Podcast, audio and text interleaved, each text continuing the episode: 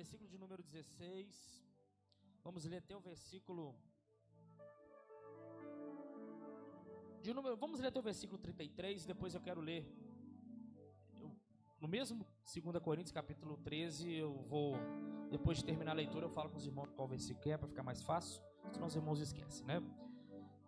2 Coríntios 11, 16, está escrito assim: Volto a dizer, Paulo dizendo aos irmãos daquela igreja: Não pense que sou insensato, mas se o fizerem, aceitem-me como insensato, para que eu também me orgulhe um pouco. Não expresso esse meu orgulho como algo que vem do Senhor, mas como um insensato o faria. Uma vez que outros se orgulham de suas realizações humanas, farei o mesmo. Afinal, vocês se consideram sábios, mas suportam de boa vontade os insensatos. Aceitam que outros os escravizem, devorem seus bens, se aproveitem de vocês, os menosprezem e lhes batam no rosto. Envergonho-me de dizer que fomos fracos demais para agir desse modo. Em qualquer coisa que ele se atreve a se orgulhar, e mais uma vez eu falo isso como insensato, eu também me atrevo. Eles são hebreus? Eu também sou. São israelitas? Eu também sou. São descendentes de Abraão?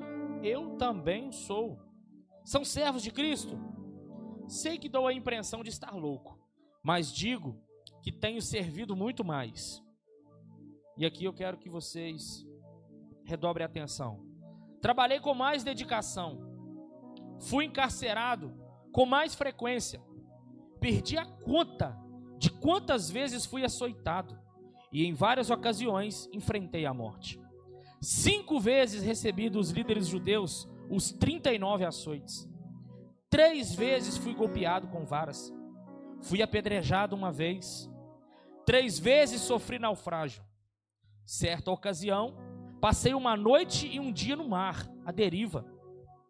Realizei várias jornadas longas. Enfrentei perigos em rios e com assaltantes. Enfrentei perigos de meu próprio povo, bem como dos gentios. Enfrentei perigos em cidades, em desertos e no mar. E enfrentei perigos por causa de homens que se diziam irmãos, mas não eram. Versículo 27. Tenho trabalhado arduamente, horas a fio, e passei muitas noites sem dormir. Passei fome e senti sede, e muitas vezes fiquei em jejum. Tremi de frio por não ter roupa suficiente para me agasalhar. Além disso tudo, sobre mim pesa diariamente a preocupação com todas as igrejas. Quem está fraco, que eu também não sinta fraqueza? Quem se deixe levar pelo caminho errado, que a indignação não me consuma? Portanto, se devo me orgulhar, prefiro que seja das coisas que mostram como sou fraco. Até aqui, versículo capítulo 13, versículo de número 11. Só virar a folha.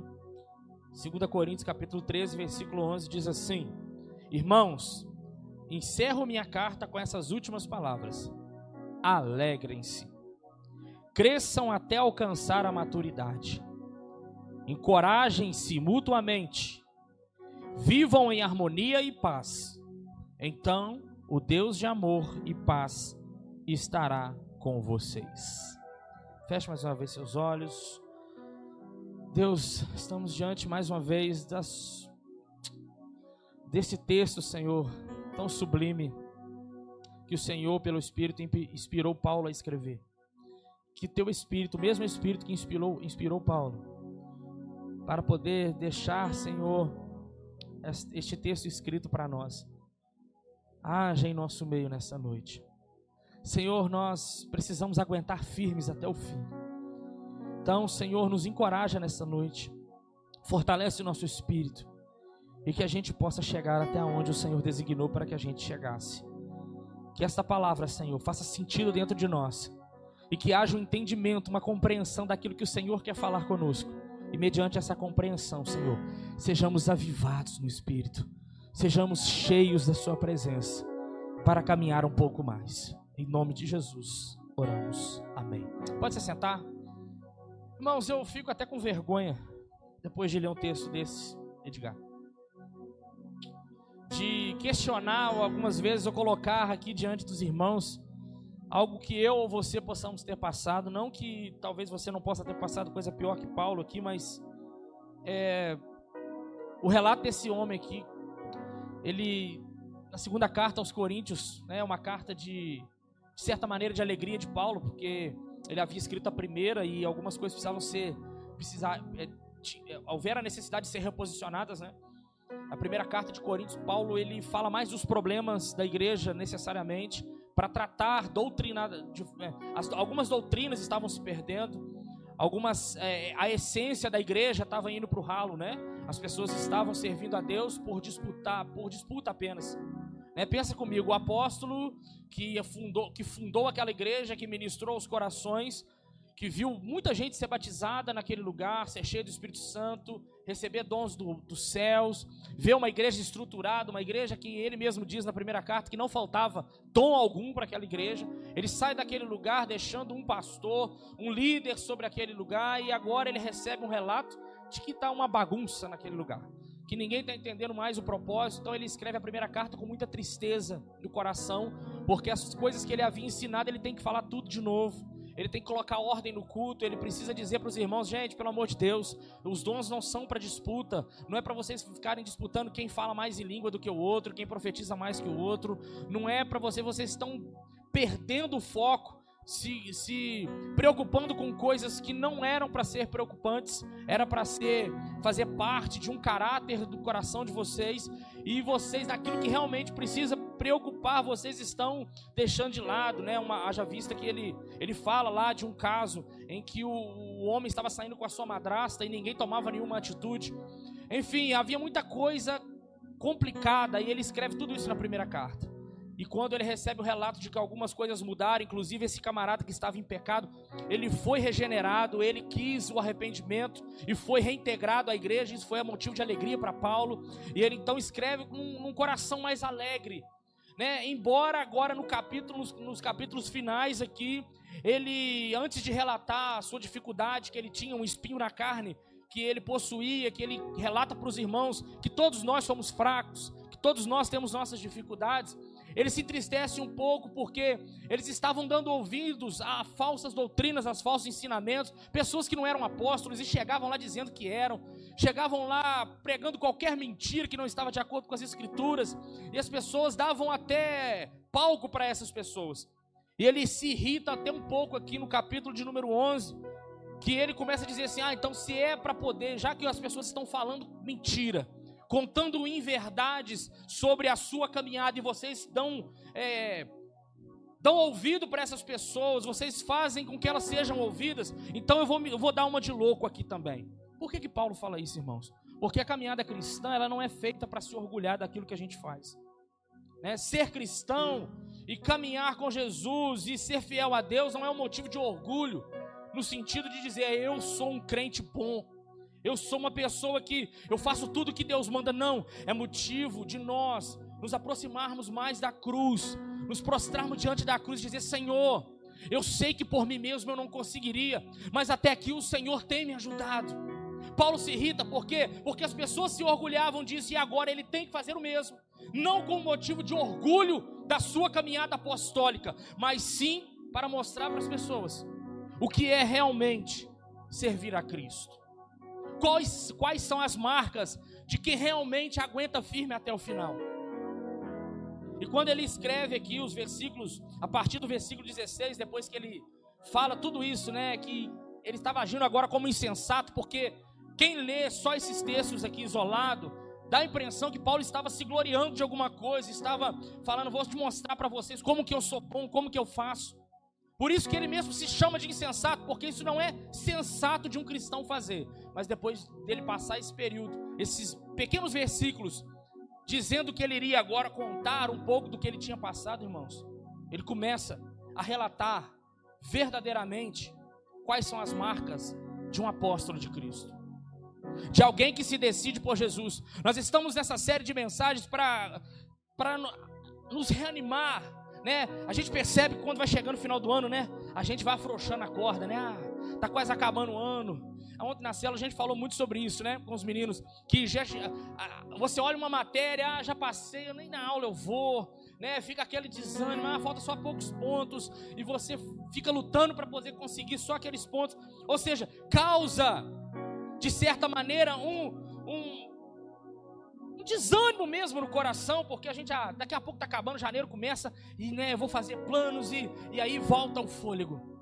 Mas irmãos, a gente vê que as principais derrotas dos homens de Deus na palavra, nas escrituras, foram quando eles acharam que já estavam longe demais, que já tinham avançado demais, que já eram crentes demais, e afrouxaram, e deixaram a coisa acontecer do jeito que, a, que dá, do jeito que der para fazer, vai acontecer. E nós vimos que nesses momentos em que a corda foi bambeada, é que houve a queda. Mas Paulo aqui, ele relata nessa carta que mesmo ele passando por tudo isso que ele passou, ele permanecia feliz em Cristo e com um ânimo como se ele tivesse sido chamado no dia anterior. E o nosso desafio é permanecer fortalecido para aguentarmos firmes até o dia da volta de Jesus Cristo. Não é apenas até o final do ano de 2023. Isso é muito raso. Isso é muito humano. Isso é muito terreno. Nós nos prepararmos apenas fisicamente para suportarmos o restante do ano. Nós pegarmos um fôlego a mais para conseguirmos ir até o final do ano letivo, e até o final no nosso projeto que nós colocamos no coração até fim da dezembro, dezembro chegando, ah, eu vou afrouxar um pouquinho porque até lá eu consigo recuperar aquilo que eu perdi. Seja em qualquer área, irmãos. Isso é muito humano, é muito físico, é muito dessa terra. E nós sabemos que a nossa batalha, irmãos, não é aqui na terra. Não são com as coisas dessa terra. As coisas dessa terra, na sua maioria, elas querem nos embaraçar e tirar realmente o nosso foco. Elas querem nos distrair daquilo que realmente nós precisamos atentar e focar. Imagine se Paulo olhasse para tudo que ele viveu e dissesse assim: Ah, pô, até aqui eu aguentei isso tudo, para que, que eu vou continuar? Que outros façam, que outros realizem. Paulo, até o último instante da sua vida, ele vai escrever lá na segunda carta a Timóteo, quando ele estava pronto para morrer, ele estava preso e ia ser decapitado. Ele diz: Combati o bom combate, acabei a carreira e guardei a fé. Ele guardou aquilo que deu força para que ele permanecesse até o fim. Não foi uma, uma projeção de uma soltura para a mão de Paulo, não foi nenhuma expectativa que ele pudesse sair daquela prisão, irmão. Ele sabia que seria condenado e morto. Mas a expectativa no coração de Paulo não estava em sair de uma prisão, até porque já havia, ele já havia passado por tantas prisões. A expectativa de Paulo não era sair dali para poder dar continuidade à sua vida, afinal de contas, havia um futuro ainda pela frente. Não. A expectativa de Paulo era completar a carreira, aguentar firme até o final, para ser coroado na eternidade. Ah, irmão, se a gente entender o que realmente conta, o que realmente tem sentido, o que realmente nos impulsiona, nós vamos usar de antídoto para nós encerrarmos a nossa carreira, as coisas que realmente importam. Eu acredito que enquanto Paulo narrava todas essas dificuldades que ele passou, irmãos, olha isso aqui. Versículo 24. Cinco vezes ele foi açoitado. 39 açoites, fazendo uma conta por baixo. 5 vezes 40, quase 200 açoites, irmãos. O nome de Cristo. Foi apedrejado uma vez. Três vezes sofreu naufrágio. Irmão, só de contar isso aqui já cansa. Só de, de imaginar o que esse cara passou por causa do Evangelho. Ele não passou porque ele tinha um objetivo para conquistar aqui na terra, ele passou por causa do Evangelho. E isso, ao invés de desanimar Paulo e de deixar Paulo entregar os pontos, teve um efeito contrário. Animava Paulo quando ele lembrava do seu sofrimento, porque ele dizia o seguinte: Eu me alegro por Deus me achar digno de sofrer por causa do Evangelho. E às vezes, irmãos, a gente passa coisa tão menor. A gente sofre, às vezes, uma rejeição no trabalho e a gente já acha que é sofrimento demais. Uma porta se fecha do nosso emprego e a gente já acha que Deus virou as costas. Irmão, você acha que Deus não podia aqui, quando Paulo foi açoitado pelas cinco vezes, você acha que Deus não poderia interferir naquilo e deixar com que os seus algozes ali, quem estava açoitando Paulo, pudessem desmaiar e ele ser livre daquilo? Podia, irmão. Mas o sofrimento faz parte do moldar do nosso caráter. Porque, irmãos, Deus não quer, eu sempre digo isso e tento trazer isso para o meu coração. Deus ele não quer se relacionar com o Guilherme que desenvolve os dons que ele, que ele desempenhou, que ele derramou sobre a minha vida. Ele quer se relacionar com o Guilherme do dia de trabalho, com o Guilherme dentro, da, dentro de casa com a minha esposa. Ele quer se relacionar com o Guilherme, longe de tudo e de todos, longe de uma liderança, quando não tem ninguém olhando. E para o nosso caráter ser forjado, irmãos, para nós aguentarmos firmes até o dia da vinda de Cristo, nós precisamos passar por tribulações. Sabe por quê? Porque a gente tem dificuldade de escutar a voz de Deus no momento da alegria. Guarda uma frase comigo e repito sempre que possível. Se a voz de Deus não for ouvida no barulho da festa, ela vai ter que ser ouvida no barulho da tempestade. E Deus, Deus não faz isso, irmãos, por maldade. É porque Ele quer que a gente aguente firme até o final. Ele quer que a gente tenha um espírito reto. Ele quer que a gente não negue por coisa alguma. Paulo diz aqui no versículo 28, além disso tudo, sobre mim pesa diariamente a preocupação com todas as igrejas. Versículo 29, quem está fraco, que eu também não sinta fraqueza. Irmãos, um cara que passou isso tudo aqui, enfrentou perigo, naufrágio, açoite, apedrejamento, foi tido como morto, foi perseguido, foi preso e solto, tantas vezes. O cara tinha toda a tendência para dizer assim: Eu sou forte em Deus. Por quê? Porque eu passei por tanta coisa, então eu, a minha fé é moldada. Não. Paulo vai dizer, gente, quem é que é fraco? Quem está fraco, que eu também não me sinta, que eu também não sinta fraqueza. O Paulo está dizendo, não é pela minha fé, eu sou fraco, tanto que no capítulo 12 ele começa a contar sobre o seu espinho na carne, mas ele está dizendo o seguinte: gente, quando vocês se colocam, ou quando vocês se eh, autodenominam fracos, eu sei do que vocês estão falando. A fraqueza de vocês também atinge o meu coração, porque eu sei o que é ser fraco, irmão. O cara passou por tudo isso, está dizendo que é fraco. E eu e você? Como é que a gente vai chegar até o fim? Desenvolvendo uma vida alicerçada naquilo que Deus quer que a gente seja, irmãos. É noite, é tempo da gente rever muitas coisas que tem às vezes nos parado, que tem às vezes nos distanciado de uma vida de relacionamento, que tem muitas das vezes esfriado mesmo a nossa fé. Aguentar firme não é uma palavra de autoajuda que mexe com o seu psicológico. É o que Cristo e toda a Escritura sempre nos orienta.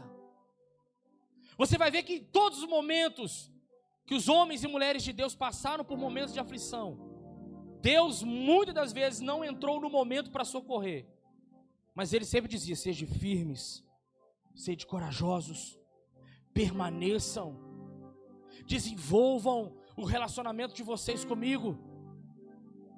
Porque o próprio Paulo diz que o Espírito diz para ele: é na sua fraqueza que eu mostro a força. Vocês são fortalecidos, é no momento que vocês pensam que estão fracos. Por quê? Porque no momento de fraqueza é que a gente olha para a cruz e, se, e reconhece, irmão, que se não fosse por Jesus, nós não conseguiríamos chegar a lugar algum.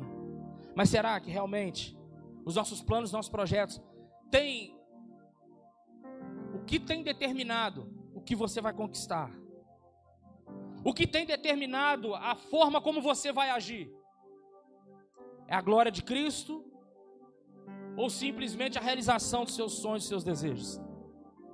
Porque se for simplesmente pelas suas vontades, por aquilo que você sonha e deseja, a sua força será pequena. Mas se você entender que os planos que Deus sonha para nós são maiores e que os pensamentos do Senhor são maiores que os nossos, meu irmão, pode ficar tranquilo. Quando parecer que você vai entregar os pontos, vai não. O Senhor Jesus vai se manifestar. Quando Paulo estava na prisão com Silas, pensa, um homem todo arrebentado, com as costas dilaceradas. Irmão, não tinha o que fazer. Paulo se alegra porque estava sendo perseguido por Jesus, mas estava sentindo dor. Então, ao invés de ele falar, Senhor, meus irmãos ficaram lá fora me esperando. Senhor, tem muito. Não. Ele juntou com Silas e foi cantar e orar. Irmão, só quem entende o propósito de uma dificuldade consegue viver o sobrenatural de Deus. Se a gente não entender o propósito, nós vamos viver de murmuração em murmuração, de questionamentos em questionamentos. Paulo e Silas, ao invés de reclamarem e tentar entender o porquê, juntaram um cantou, o outro orou. E a Bíblia diz que as prisões foram abertas. E o que eu acho mais interessante nesse texto, de Atos 17, se não me fala a memória, sabe o que, que é? Que quando, Edgar, a prisão abriu para Paulo e Silas, se fosse eu e você, irmão, o que, que a gente ia fazer? Corre, Silas! Porque Deus abriu a porta, Deus quebrou as cadeias, é hora de a gente sair, vamos sair correndo. Deixa esses prisioneiros para lá, ninguém serve a Deus mesmo. Deixa esse carcereiro para lá, ele foi conivente. Ele está nos vigiando porque concorda com o que o governo fez com a gente. Concorda com o que ah, os romanos fizeram com a gente. Mas não, irmão. Quando nós entendemos o propósito de um sofrimento, que é para moldar o nosso caráter a nossa, a nossa caminhada com Deus, quando nós entendemos que o que nós passamos é para aprimorar a nossa fé, a primeira preocupação de Paulo foi perceber, irmãos, estava escuro. Lê o texto para os irmãos verem. Não tinha luz no lugar.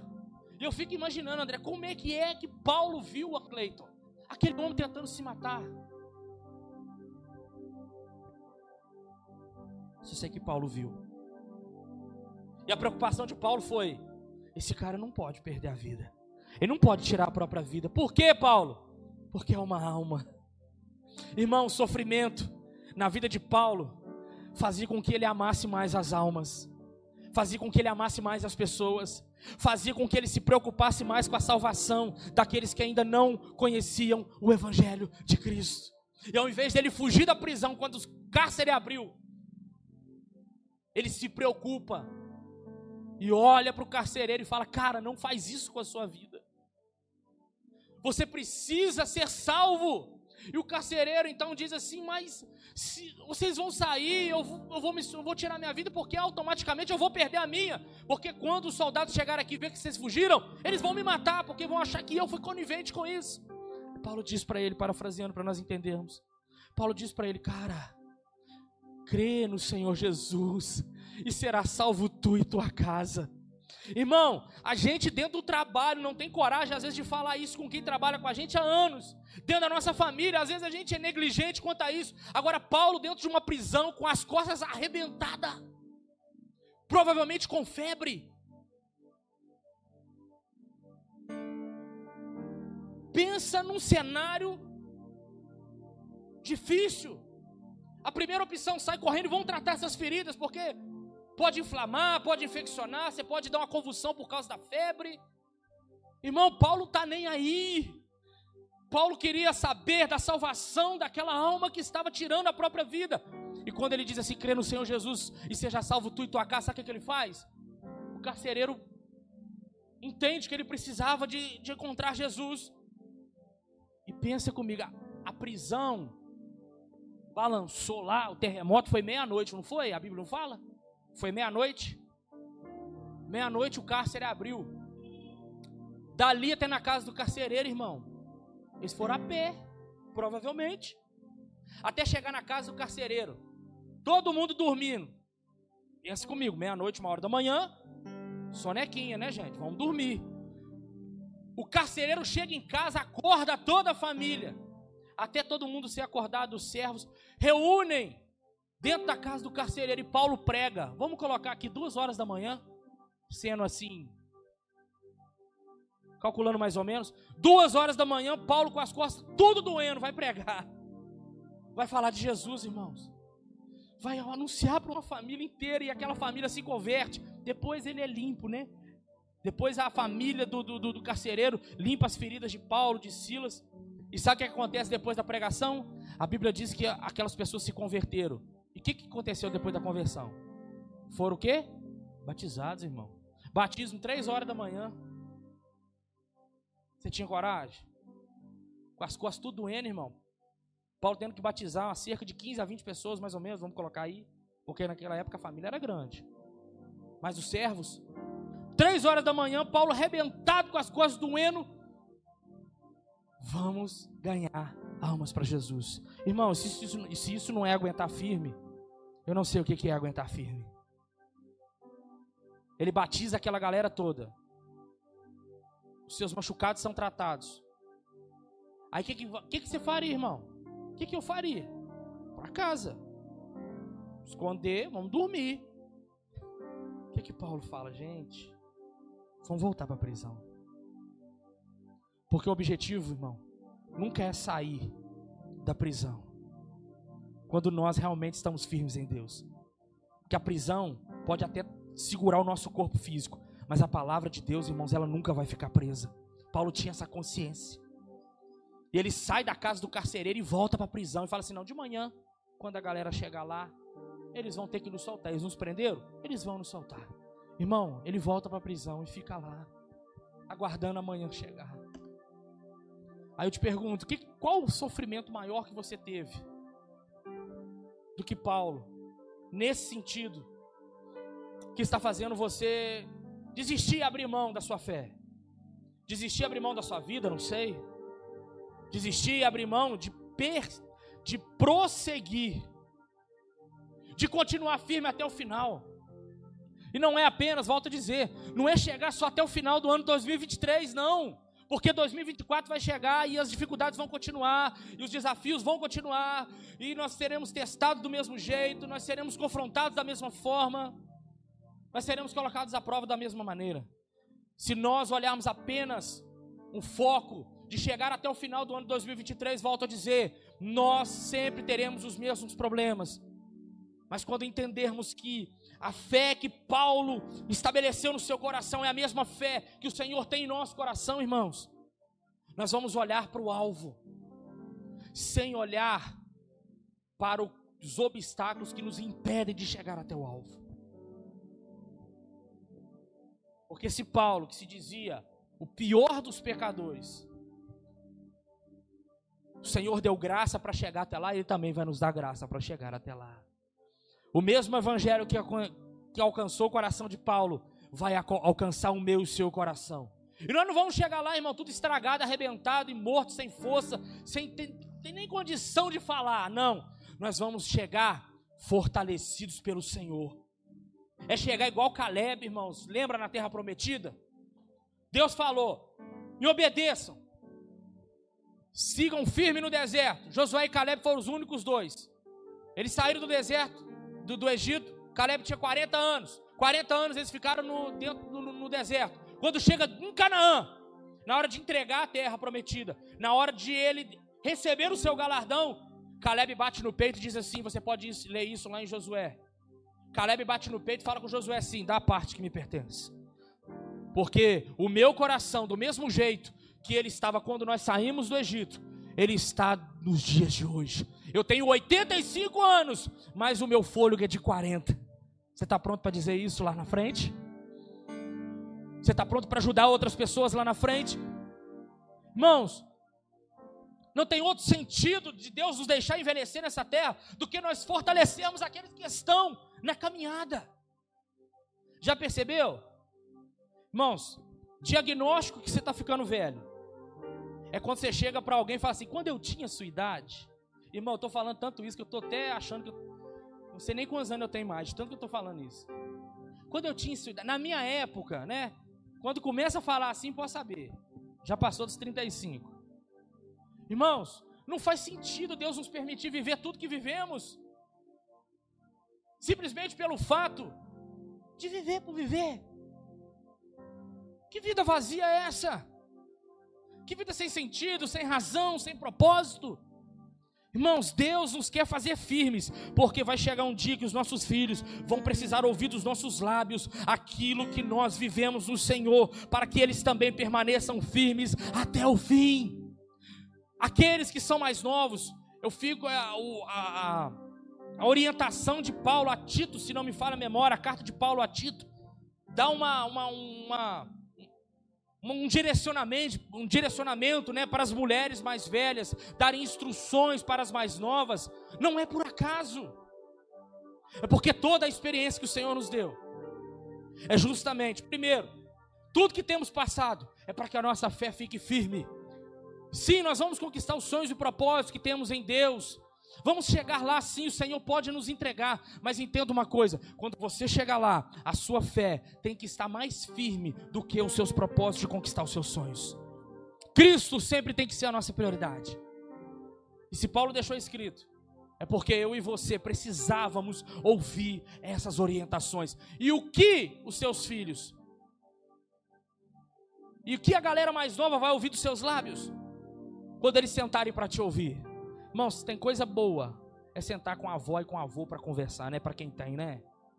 Gente, é tanta história. Aí você, a gente acha que está passando dificuldade quando você ouve como que o, o, seu avô, sua avó criou os filhos e fez isso, fez aquilo e venceu e tudo e tal. Você olha assim e fala assim: Meu Deus do céu.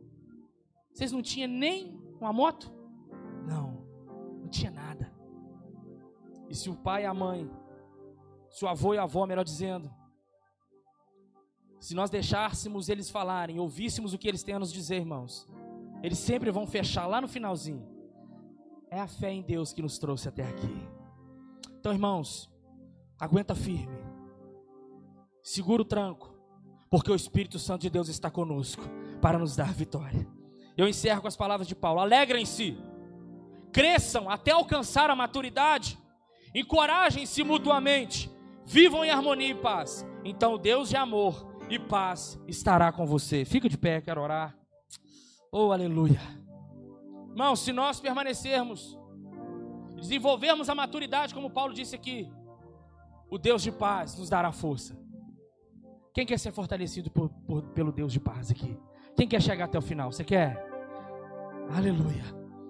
Se você quer chegar até o final, se o seu desejo do seu coração é permanecer firme, é aguentar firme, eu te convido a orar isso essa noite. Te convido a entregar ao Senhor todo o seu coração, de todo o seu coração. Ore comigo, feche seus olhos. Senhor Jesus, o Senhor é o mesmo que esteve com Paulo, Senhor.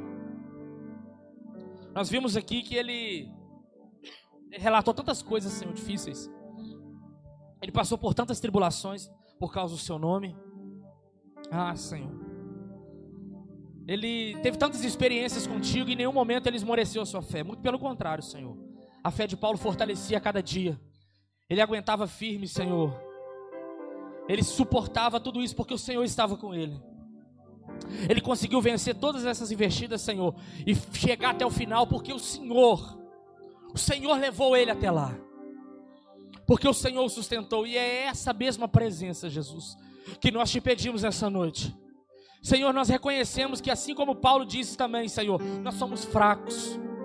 Senhor, somos pecadores. Somos pecadores arrependidos que queremos, Senhor, viver para te agradar, Jesus. Esse é o desejo do nosso coração, por mais que a nossa carne peça, Senhor querido, para não te obedecer, o nosso espírito, contudo, é vivificado. Nosso espírito, contudo, deseja a tua presença. O nosso espírito, Senhor, deseja ouvir a sua voz, deseja andar de forma reta nos teus caminhos, Senhor. E Deus, se o Senhor não nos ajudar, nós não conseguiremos sair do lugar. Mas se o Senhor estiver conosco, nós alçaremos voos que só o Senhor tem para nós. E Pai, em nome de Jesus, nós ministramos força vinda do Teu Espírito nessa noite aos nossos corações. Nós não queremos, Senhor, parar no meio da caminhada. Nós não queremos desistir, Senhor, diante das dificuldades, mas nós queremos prosseguir firmes em Cristo Jesus. Senhor, nos ajuda, fortalece o nosso coração, Jesus. Não nos deixe abandonar, Deus. A tua palavra diz que aquele que lança a mão do arado e olha para trás, o Senhor não tem prazer nele. Senhor, nós não queremos apenas vencer o ano de 2023, nós queremos vencer, Senhor querido, a batalha final, que será o dia que nós dormirmos e o Senhor nos levar contigo. Senhor, nós não sabemos quanto tempo resta para nós aqui na terra, nós não temos noção de quantos dias faltam, quantos anos faltam, Senhor. Mas nós sabemos que temos uma palavra do Senhor, que o Senhor estaria conosco todos os dias, até a consumação de todas as coisas.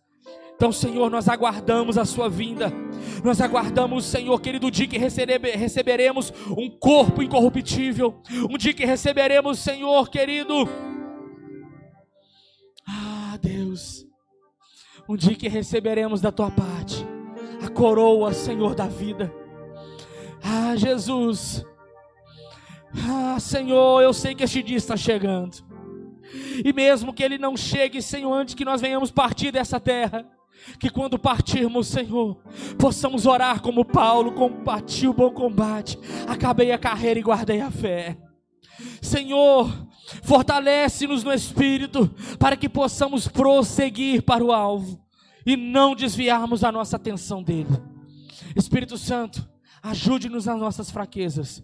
Se conosco, Senhor, para a honra e para a glória do teu nome. Oramos em nome de Jesus. Amém e amém. Aplauda ao Senhor. Glória a Deus. Irmãos, que